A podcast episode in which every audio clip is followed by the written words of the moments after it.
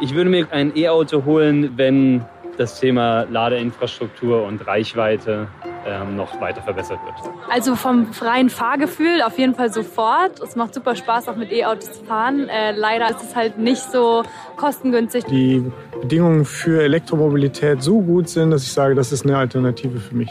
Wenn ich mehr Geld hätte. Ja, wenn die weiterfahren könnten für Langstrecke. Willkommen zu Alles, was zahlt, dem Podcast von Girocard. In unserer sechsten Folge sprechen wir über E-Mobilität und darüber, ob man mit dem E-Auto tatsächlich Geld sparen kann. Mein Name ist Joachim Schüring. Und ich bin Silvia Silko. Zusammen moderieren wir diesen Podcast rund ums Geld.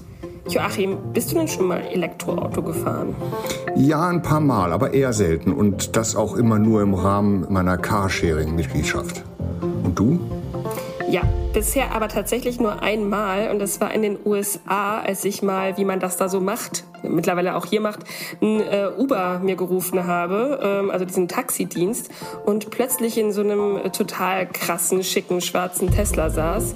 Und das war ein echt interessantes Erlebnis. Der Besitzer war auch ziemlich stolz auf sein Auto, als ich ihn darauf angesprochen habe und wir sind dann so richtig durch die Nacht durch so eine ganz leere Stadt geheizt. Und es war ziemlich futuristisch und so leise auch, also ich fand das schon sehr, sehr spannend. Vielleicht aber auch wegen des Mythos, den es mittlerweile halt auch um Tesla und Elon Musk gibt.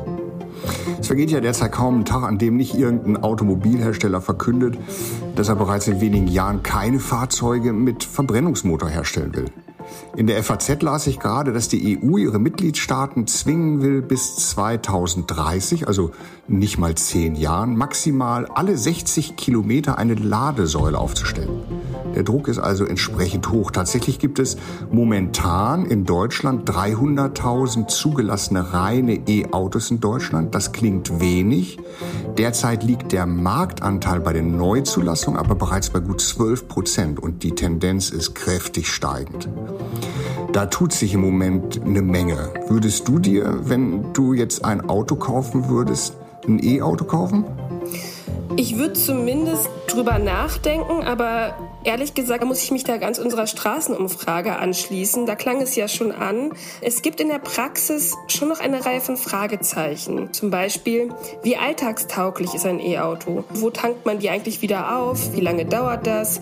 Wie gut muss ich meine Reise planen, wenn ich zum Beispiel von München nach Berlin will?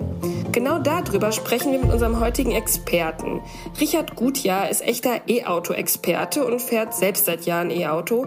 Außerdem ist er Journalist und Podcaster und spricht und schreibt beruflich unter anderem über alles rund ums Thema E-Mobilität. Hallo, Herr Gutjahr. Ja, hallo. Sie sind begeisterter E-Autofahrer. Wie kam das? Oh, ähm, vor einigen Jahren bin ich mit meinem Audi über die Autobahn gebrettert und irgendwann mal aber viel zu spät leuchtete ein Warnlämpchen und da hieß es irgendwie Ölwechsel. Ich bin dann noch bis zur nächsten Ausfahrt gekommen und dann war das Auto Schrott. Tatsächlich, Motorschaden unreparierbar. Ich habe mich so geärgert, mich um ein neues Auto bemüht und weil ich schon immer neugierig war, ob die Elektroautos inzwischen eine Option sind, bin ich vor vier Jahren tatsächlich dann ins kalte Wasser gesprungen, habe mir ein E-Auto geholt und habe es seitdem nie bereut. Nun ist es ja so, das hatten Sie ja mal anklingen lassen, dass es so zwei Fraktionen gibt, so die E-Auto-Hasser und die Nerds. Was hat das damit auf sich? Ja, das ist in der Tat die Lage, die ich vor einigen Jahren noch vorgefunden habe. Mittlerweile gibt es da so schon erste Friedensangebote. Das Problem ist tatsächlich, dass also diejenigen, die von Anfang an Elektroauto gefahren sind, darauf schwören, dass die auch schon so ein bisschen, wie soll man sagen, sehr, sehr große Überzeugungstäter sind und waren. Ja, also die haben dann auch die Mängel und die offensichtlichen Probleme, die E-Autos noch mit sich gebracht haben, damals einfach immer klein geredet. Auf der anderen Seite gab es dann aber auch die E-Auto-Hasser-Fraktionen, die also sich null auf die neue Technologie einlassen wollten und selbst, wie soll man sagen, die tatsächlichen Vorteile von E-Autos beflissentlich übersehen wollten. Und dazwischen gab es eigentlich nichts. Und ich war eben genau dazwischen und das war eine sehr anstrengende Zeit. Wie gesagt, diese Zeit ist jetzt so langsam zu Ende und mittlerweile nähert man sich ja da auch an. Aber noch mal kurz zu den Nachteilen, die Sie ja eben auch schon angesprochen haben. Ich glaube, das ist immer noch ein Thema, das viele vielleicht auch abschreckt. Ich nenne mal drei. Reichweite, Ladeinfrastruktur und Ladezeit. Fangen wir mal mit dem größten, wie soll man sagen, Schreckgespenst an, der sogenannten Reichweitenangst. In der Tat, als das Wort geprägt wurde, es gibt ja immer einen Grund, warum es solche Worte überhaupt gibt, waren wir in einer Zeit, wo ein E-Auto bestenfalls, aber auch nur, wenn die Kondition, also wenn das Wetter in Ordnung war und auch das Ladeverhalten des Autos in Ordnung war, dass man bestenfalls 200, 300 Kilometer mit einer Ladung gekommen ist und dann war Schluss mit lustig. Und diese Autos haben schon sehr viel Geld gekostet. Mittlerweile allerdings beginnen E-Autos eigentlich mit Batterien, die so mindestens 300 Kilometer liefern und darüber. Und deswegen ist also diese Reichweitenangst ehrlich gesagt vorbei. Das Wort existiert noch, aber die Autos dazu, die, die gibt es eigentlich schon gar nicht mehr. Und ja, die Ladeinfrastruktur ist im Entstehen. Ne? Da darf man sich nichts vormachen. Das ist weit noch nicht abgeschlossen aber darüber können wir uns nachher noch ein bisschen unterhalten.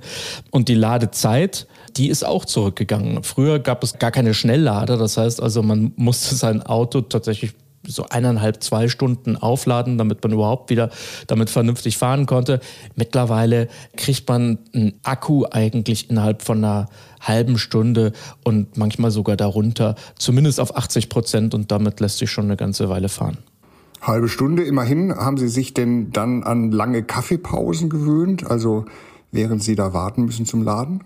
Ja, das ist äh, tatsächlich eine so, äh, äh auch so ein äh, so ein Ding, das man lernen muss. Denn ähm, es ist nicht so, dass man ein E-Auto immer auf null runterfährt, sondern man lädt auch nie ganz auf, weil das dauert dann tatsächlich diese halbe Stunde, manchmal auch dann 45 Minuten, wenn der Tank sozusagen der der Akku mal ganz leer ist. Nein, man schaut, dass man in der Regel sich zwischen 20 und 60 Prozent Ladeleistung bewegt und dann geht das Aufladen sehr viel schneller. Also wenn der Akku ganz leer ist, dauert es lange. Wenn der Akku ganz voll ist oder beinahe voll ist, dauert es lange. Und deswegen gewöhnt man es sich als E-Autofahrer eigentlich an, dass man immer zwischenlädt, also nie ganz voll und nie ganz leer fährt. Und dann lädt sich so ein Akku blitzschnell, Viertelstunde, 20 Minuten länger war kein Stopp von mir in den letzten zwei Jahren.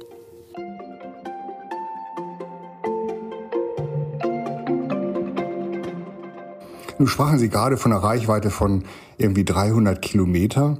Das ist immer noch weniger, als die meisten Autos mit Verbrennermotoren fahren können. Ist denn das Ladestellennetz in der Praxis wirklich schon dicht genug, um einfach unbedarft loszufahren und dem Navi zur Verwandtschaft aufs Land zu folgen? Oder muss ich meine Route entlang bekannter Ladestellen planen? Beides. Also es gibt in der Region tatsächlich noch einen großen Flickenteppich. Da muss man sich oder sollte man sich eine entsprechende App runterladen und vor der Fahrt, bevor es losgeht, also gucken, wo man so ungefähr hin möchte. Wenn man entlang der großen Straßen unterwegs ist, der großen Routen quer durch Deutschland oder auch durch Europa, dann ist an jeder zweiten Autobahnraststätte sind mittlerweile Schnelllader installiert. Und das ist äh, in den letzten zwei, drei Jahren entstanden. Das heißt also, wenn man vor zwei oder drei Jahren gesagt hat, da kommt man nicht weit, dann musste man zugeben, ja, da muss man tatsächlich so ein bisschen suchen. Mittlerweile sind diese Probleme aber einigermaßen nicht nur erkannt, auch behoben. Und einfach nur mal eine Zahl, um das vergleichen zu können. In Deutschland gibt es keine 20.000 Tankstellen, aber es gibt mittlerweile über 22.000 öffentlich zugängliche Ladesäulen. Das sind nicht immer Schnelllader, das ist noch ein Problem, aber die schießen im Moment wie, wie Pilze aus dem Boden. Also wäre es jetzt kein Problem, wenn ich in mein Lieblingsurlaubsland Italien fahren wollen würde und halt eben mal schnell von Berlin nach Florenz fahre? Mal ebenso schnell kommt immer drauf an. Ähm, es gibt die berühmten Nadelöhre und Sie haben ja gerade eines genannt nach Italien. Da muss man äh, über den Brenner und dort gibt es tatsächlich äh, einen Engpass an Schnellladesäulen. Da gibt es also unmittelbar vor dem Brenner noch eine Station, auf die dann alle rausfahren. Das ist so ein bisschen wie so ein Autohof, ein bisschen von der Autobahn weg, einem Einkaufszentrum und oder einem Parkhaus. Und da stauen sich dann schon ab und zu mal in Stoßzeiten die, die Autos und, und wollen da einfach nochmal laden, damit sie in einem Schwung einfach an ihren Urlaubsort kommen. Da muss sicherlich nachgebessert werden. Auf der anderen Seite, man steht ja auch so am Brenner im Stau, wenn man zu Stoßzeiten nach Italien fährt. Insofern, insofern kann man, ob man dann äh, auf der Autobahn steht oder an einer Ladesäule, das äh, schenkt sich nicht viel. Aber gibt es denn da in, innerhalb Europas auch noch bessere Beispiele? Bessere Beispiele, dass die Ladeinfrastruktur entsprechend nachgerüstet wurde. Naja, ähm, es gibt das Mekka der Elektromobilität weltweit. Das ist Norwegen. Kein Land der Erde hat so viele Elektroautos gemessen an den Einwohnern. Und deshalb kann man da eine Menge lernen. Also in Norwegen hat dieser Switch eigentlich schon vor knapp zehn Jahren begonnen, wo die Leute angefangen haben, sich für Elektroautos zu interessieren. Mittlerweile sind dort mehr Elektroautos zugelassen als äh, normale Verbrenner. Das heißt, da kann man eine Menge lernen und äh, da können wir zwei Dinge beobachten. Zum einen hat sich die Elektromobilität da durchgesetzt und das war innerhalb von fünf Jahren eigentlich gegessen. Also wie gesagt, der Großteil ist dann, als es losging, dann in, in, sehr kurzer Zeit auf Elektro umgeschwenkt. Und das Zweite, was wir gelernt haben, ist es, dass es tatsächlich Ladestaus gibt an Ladesäulen, die hochfrequentiert sind zu den Stoßzeiten, also morgens und abends. Und die meisten NorwegerInnen haben deshalb begonnen, sich eine eigene Ladesäule zu Hause zu installieren, also eine Lademöglichkeit entweder zu Hause in der Garage oder bei der Einfahrt oder aber am Arbeitsplatz. Und wer über so eine Lademöglichkeit verfügt, der ist in der Regel überhaupt nicht darauf angewiesen, irgendwo fremd zu laden oder extern zu laden. Nur zur Erinnerung, der durchschnittliche deutsche Autofahrer fährt im Schnitt, im Schnitt täglich 34 Kilometer, 17 Kilometer zur Arbeit und 17 Kilometer von der Arbeit wieder zurück nach Hause. Und für diese 30, 34 Kilometer im Schnitt braucht man jetzt nicht jeden Tag zu laden. Das ist natürlich Good News, aber wie ist denn das jetzt nochmal ganz praktisch? Also wie funktioniert denn so ein Ladestopp genau? Man holt einfach den Stecker aus der Steckdose und dann geht man Kaffee trinken? Genauso. Mache ich das tatsächlich. Ich war am äh, vergangenen Wochenende war ich bei einer Hochzeit und musste da einmal zwischenladen. Das waren dann 18 Minuten, die ich meinen Wagen nochmal aufladen musste. Und in der Zwischenzeit holt man sich einen Kaffee, macht sich ein bisschen frisch, checkt in meinem Fall immer ganz gerne nochmal die E-Mails und ich war noch am E-Mail beantworten, als mein Wagen schon signalisierte, hey, du kannst eigentlich schon lange weiterfahren. Und ich habe dann trotzdem noch ein paar E-Mails weggearbeitet, einfach weil ich gerade im Flow war. Das heißt also, man gewöhnt sich tatsächlich als E-Autofahrer so ein bisschen auch ein anderes Taktgefühl an. Man plant ein bisschen mehr Zeit ein, um ans Ziel zu kommen und ist dann aber auch sowas von entspannt, weil man nicht halt wie soll man sagen, auf letzten Drücker losfährt, weil man eben nicht durchfährt, 400 äh, Kilometer, sondern dazwischen einmal einen Stop macht, 20 Minuten und das ist dann meistens genau der entscheidende Stop, der einen dann auch am Ende wirklich gut tut. Ich komme und das ist kein Witz, äh, mich bezahlt keiner dafür, dass ich das so sage, sondern ich habe es wirklich gemerkt, seitdem ich E-Auto fahre, bin ich ein entspannterer Autofahrer. Hm, jetzt wollen wir aber ja nicht verschweigen, dass die Realität ein bisschen komplizierter ist. Denn wenn ich jetzt meinen Benziner volltanke, gehe ich ja zum Tankwart und habe die Wahl, ob ich 50 Euro auf den Tresen lege oder ob ich mit meiner Girocard oder Kreditkarte bezahle. So einfach haben sie es mit ihrem Elektroauto ja nicht. Ja, das fängt damit an, dass man überhaupt gar nicht erst ins Gebäude geht. Ne? Das ärgert natürlich auch die Tankstellenbetreiber, weil da machen die ihren größten Umsatz mit den Schokoladengeschichten und Snacks, die man sich dann da noch holt. Deswegen wird man in so ein Labyrinth dann auch quer durch den ganzen Laden gejagt, damit man möglichst noch viel auf den Weg bis zur Kasse auch noch einkaufen geht. Das tut man alles beim Elektroautofahren nie. Ja, aber vielleicht will man ja eine Zeitung kaufen und vielleicht will man sich ja noch einen Snack holen. Worauf ich hinaus will, ist, dass man nicht einfach so bezahlen kann. Ja, das ist in der Tat ein Ärgernis. Diese Ladesäulen, die bedient man mit Ladekarten oder aber auch über eine App, die man sich vorher erstmal runterladen muss. Und das ist so ein bisschen so ein Buch mit sieben Siegeln. Also ich bin was Technik angeht, nicht ganz unbedarft. Und selbst ich bin oft an einer Ladesäule wirklich schier verzweifelt, weil sie entweder meine RFD-Karte, also diese Chipkarte, nicht genommen hat oder aber weil die App nicht funktioniert hat oder weil die App ein Update brauchte, während ich also im Regen stand und versucht habe, diesen Ladevorgang zum Starten zu bringen. Das sind dann solche Ärgernisse, wo man merkt, also wir sind da echt noch schwer am Anfang, was diese ganze Technologie betrifft.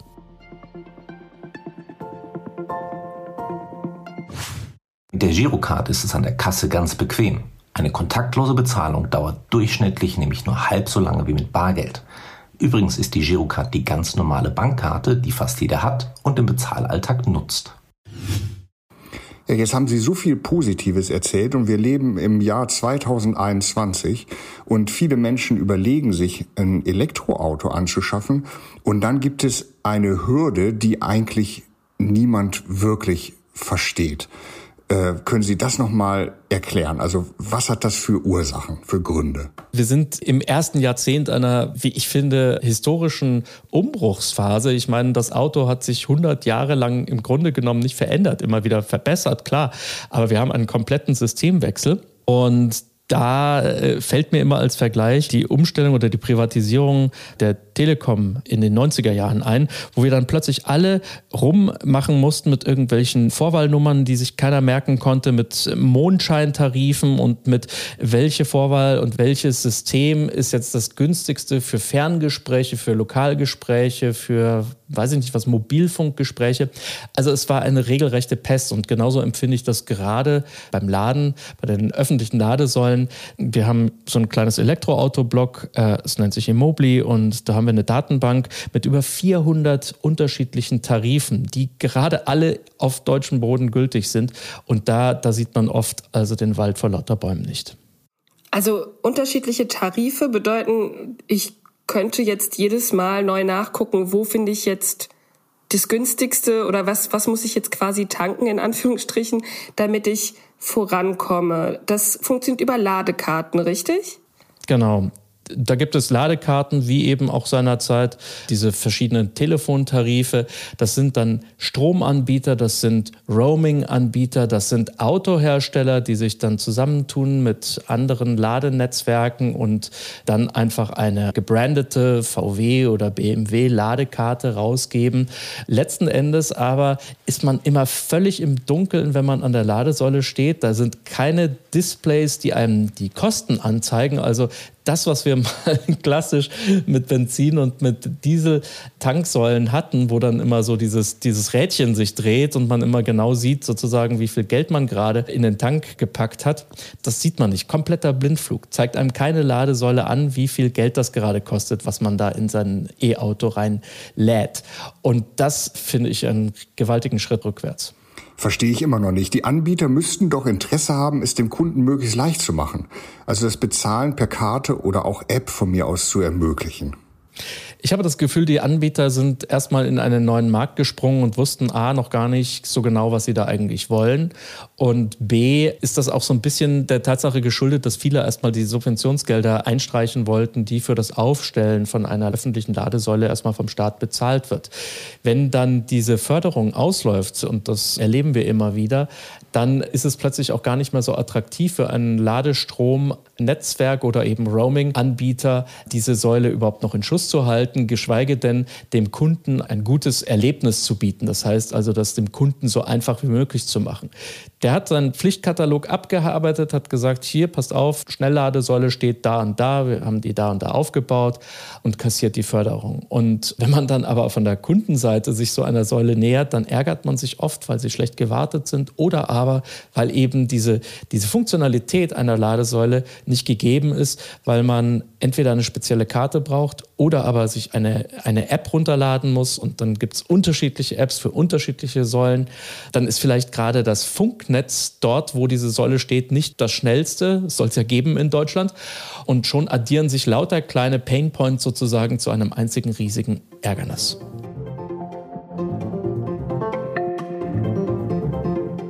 Die meisten Ladesäulen, an denen man ad hoc laden und mit Debit- oder Kreditkarten zahlen kann, zeigen die Kosten ja bereits an. Nun ist der Ausbau der E-Mobilität ja auch politisch gewollt. Müsste der Staat eine Vereinheitlichung im Sinne der Fahrerinnen und Fahrer nicht gegebenenfalls erzwingen? Ja, mit dem Zwang weiß ich nicht so. Man hatte ja gehofft, dass der Markt sozusagen dann die beste Lösung ergeben soll. In diesem Fall hat es der Markt jetzt von alleine nicht geschafft. Wie gesagt, ich erkläre mir das so, dass die meisten äh, Stromanbieter oder auch Ladesäulenbetreiber einfach erstmal nur scharf waren auf die Förderung und um einen Fuß in diesen Markt zu bekommen, der, von dem man einfach nicht weiß, ob man da später das ganz große Geld machen soll. Erzwingen, weiß ich nicht. Man wartet immer noch auf eine Lösung, die beispielsweise also ähnlich einfach funktioniert wie bei Tesla. Ich vergleiche das immer so ein bisschen wie zwischen, weiß ich nicht was, PC-Nutzern und Mac-Nutzern. Beim Mac ist im Grunde genommen immer alles so Plug and Play, da muss man keine Anleitung für lesen. Und bei Tesla ist es ähnlich. Wenn man allerdings eben keinen Tesla fährt, der wirklich einem die ganze Arbeit, die Abrechnung und auch die Identifizierung des Fahrzeugs erledigt, also da braucht man gar keine Karte, sondern steckt man einfach äh, den Rüssel rein und schön das Auto und dann kriegt man eine nette E-Mail und da steht dann halt drin, wie viel man dann verladen hat. Man sieht es auch auf dem Display übrigens beim Tesla, das sieht man bei den anderen Autos nicht. So eine Lösung fehlt noch in der Breite. Ob es der Autoanbieter dann letzten Endes bietet oder die Stromanbieter, völlig egal, der Kunde ärgert sich und früher oder später muss das gelöst werden, ganz klar. Der Knackpunkt bei den Veränderungen an der Ladesäulenverordnung ist ja, äh, dass diese zusätzlichen Möglichkeiten der Bezahlung mit der Girocard oder der Kreditkarte nicht einfach so verpflichtend eingeführt werden können. Solche Verordnungen müssen in Deutschland durchs Kabinett, also durch den Bundestag. Und ich habe gelesen, diese Hürde ist bereits genommen, aber der Bundesrat, also die einzelnen Länder müssen hier auch noch zustimmen. Und so richtig einig ist man sich bisher nicht. Angeblich soll es eine Entscheidung im September geben. Das ist halt einfach bisher, wie Sie ja eben schon gesagt haben, nicht so verbraucherfreundlich. Äh, auch auf der EU-Ebene gibt es Bestrebungen hin zu einem einheitlichen und verbraucherfreundlichen Zahlungssystem. Sprich, auch da möchte man Licht in diesen Bezahldschungel bringen. Stichwort AFIT-Richtlinie. Selbst der ADAC möchte eigentlich gerne, dass man dieses Ladekartenchaos endlich mal umgeht und alle sagen, eigentlich wäre die einfache Kartenzahlung oder Kreditkartenzahlung oder eben eine ganz normale Bezahlung, wie man sie beim Supermarkt kennt, das einfachste und verbraucherfreundlichste. Wagen Sie doch mal eine Prognose. Wann wird das Bezahlen an der Ladestation so einfach sein, wie eben das am Supermarkt, wie eben beschrieben? Wir dürfen uns nichts vormachen. Es wird kommen früher oder später, wenn es nicht von alleine kommt, ja, dann muss der Gesetzgeber eben nachhelfen. Es ist auch ein bisschen schwer zu erklären, muss ich ganz ehrlich sagen, wenn also die Politik ja ein großes Interesse daran hat, dass wir alle umstellen. Ich erinnere an die eine Million E-Autos, die Kanzlerin Merkel, ich glaube, das war Anfang der 10er, 2010, 2011 hat sie das gesagt und später hat sie es dann nochmal wiederholt. Haben wir krachend verfehlt, das Ziel, aber immerhin, es ist zumindest mal eine richtungsweisende Äußerung gewesen und, und seitdem ist ja auch sehr viel Geld in, die, in den Ausbau so, sowohl der Säulen als auch der, der Förderung von E-Autos geflossen. Wofür macht man das, wenn es am Schluss sozusagen in der letzten Meile, nämlich beim Bezahlen, dann nicht funktioniert? Nein, das wird kommen. Ob das jetzt fünf Jahre dauert und mit einem Gesetz oder ob sich der Markt dann irgendwann mal selber regelt, das kann man jetzt unmöglich sagen. Aber letzten Endes macht das keinen Sinn. Also ich glaube nicht, dass, dass die Autofahrer, wenn die dann mal in der großen Zahl dann vor, ihren, vor den Säulen stehen und verzweifeln, spätestens dann ist der Gesetzgeber gefragt und, und muss das entsprechend dann eben auch einfordern. Und ganz unabhängig davon ist es ja auch eine Form von Teilhabe, dass also niemand äh, hier im Land irgendwie äh, außen vor gelassen wird oder dass einverlangt wird, dass man sich da jetzt tausend Zusatz-Apps oder so runterlädt. Deswegen glaube ich, sollte man hier äh, darauf achten, dass einfach alle einfach und unkompliziert bezahlen können. Ich möchte Sie noch um eine zweite Prognose bitten. Und zwar, wird das Laden dann eher teurer oder billiger? Oder andersrum, wie ist eigentlich der Preisvergleich zwischen einem Benzinmotor oder einem Verbrenner und einem Elektroauto?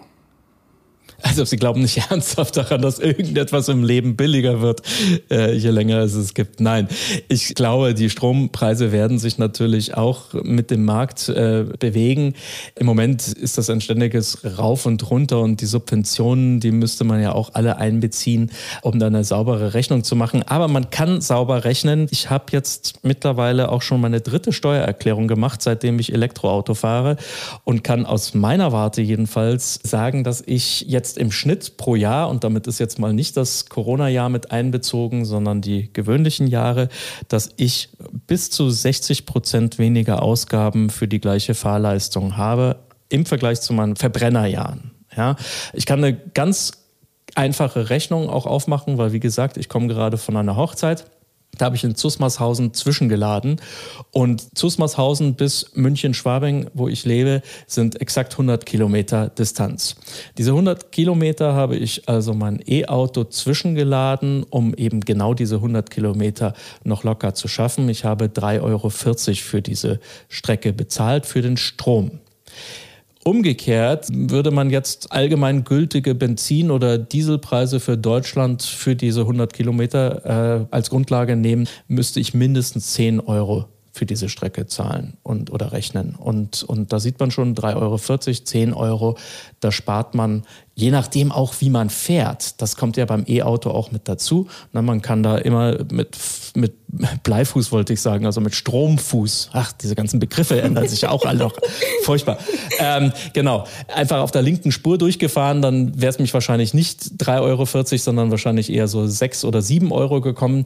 Aber wenn man so, so, so, so, wie soll man sagen, gemütlich seine 130 einfach fährt, dann spart man wirklich bis zu, bis zu 50 Prozent, also konservativ gerechnet, äh, an, an Geld. Und das, das macht sich wirklich, das macht sich wirklich bemerkbar am Ende, wenn man dann so ein, so ein Jahr äh, in der Steuererklärung mal seine Belege sortiert.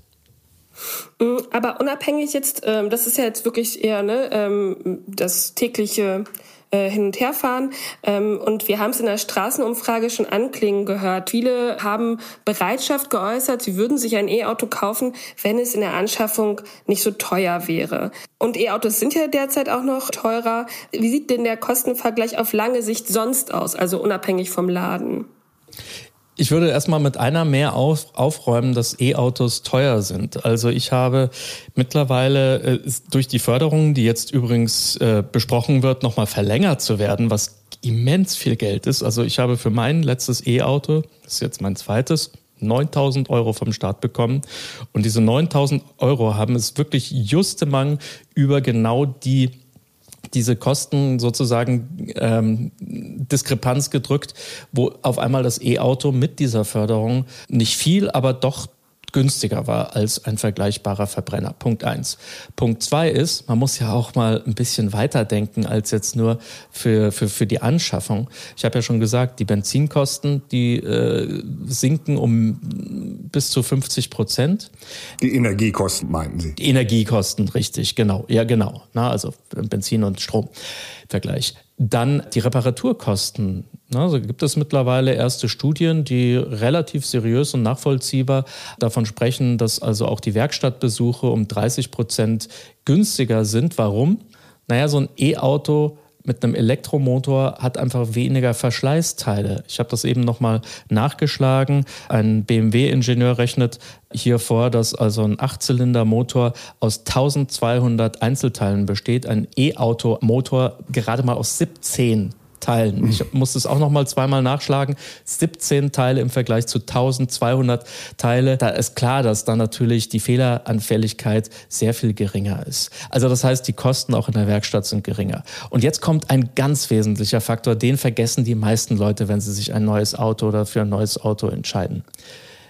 Wird man einen Verbrenner mit den drohenden Fahrverboten überhaupt in fünf Jahren noch weiterverkaufen können als Gebrauchtwagen. Meine These ist, wer sich heute einen Verbrenner oder eben auch einen Hybrid, weil das ist ja auch nur ein getarnter Verbrenner, wer sich jetzt heute für einen Verbrenner entscheidet, der wird höchstwahrscheinlich einen immensen Wertverlust erleben, wenn er den in fünf Jahren wieder verkaufen will. Wohingegen E-Autos, und das zeigen tatsächlich aktuelle Zahlen auch, da gibt es wirklich europaweite Indexe, wo man also sehen kann, wie teuer also ein Gebrauchtwagen ist und der Wertverlust ist. Da schneiden die E-Autos alle auf den vordersten Plätzen ab, weil der einfach zukunftssicherer ist als ein Verbrenner, bei dem man einfach die Angst haben muss, dass man in manchen Städten oder in manchen Regionen damit dann auch nicht mehr fahren darf. Das sind ja insgesamt dann eher mehr Argumente für das E-Auto. Vielleicht muss man sich das einfach noch mal ganz in Ruhe überlegen. Sie haben auf jeden Fall, finde ich, mich ein bisschen stärker überzeugt. Vielleicht setze ich mich doch noch mal in ein E-Auto. Ich danke Ihnen auf jeden Fall für die ganzen tollen Infos und für das sehr, sehr spannende Gespräch. Äh, vielen Dank, Herr Gutjahr. Ja, vielen Dank Ihnen beiden. Ciao. Tschüss. Das war's von dieser Folge Alles, was zahlt, dem Podcast von Girocard zum Thema E-Mobilität. Uns kann man überall hören, wo es Podcasts gibt. Alle zwei Wochen veröffentlichen wir eine neue Folge und wer uns abonniert, der wird direkt darüber informiert. So kann man nichts verpassen. Wir sagen danke fürs Zuhören und bis zum nächsten Mal. Tschüss und auf Wiedersehen. Tschüss. Du Joachim, mir ist gerade beim Gespräch so eine richtig gute Idee für einen Nebenverdienst gekommen. Nämlich? Ich biete Strom aus meiner Wohnung zum E-Autoladen an. Richtig guter Plan, Silvia. Dann gibt's bald auch noch eine Silvi-Card oder was? Dieser Podcast ist eine Produktion vom Zeitstudio im Auftrag von Girocard, realisiert von der Tempus Corporate GmbH.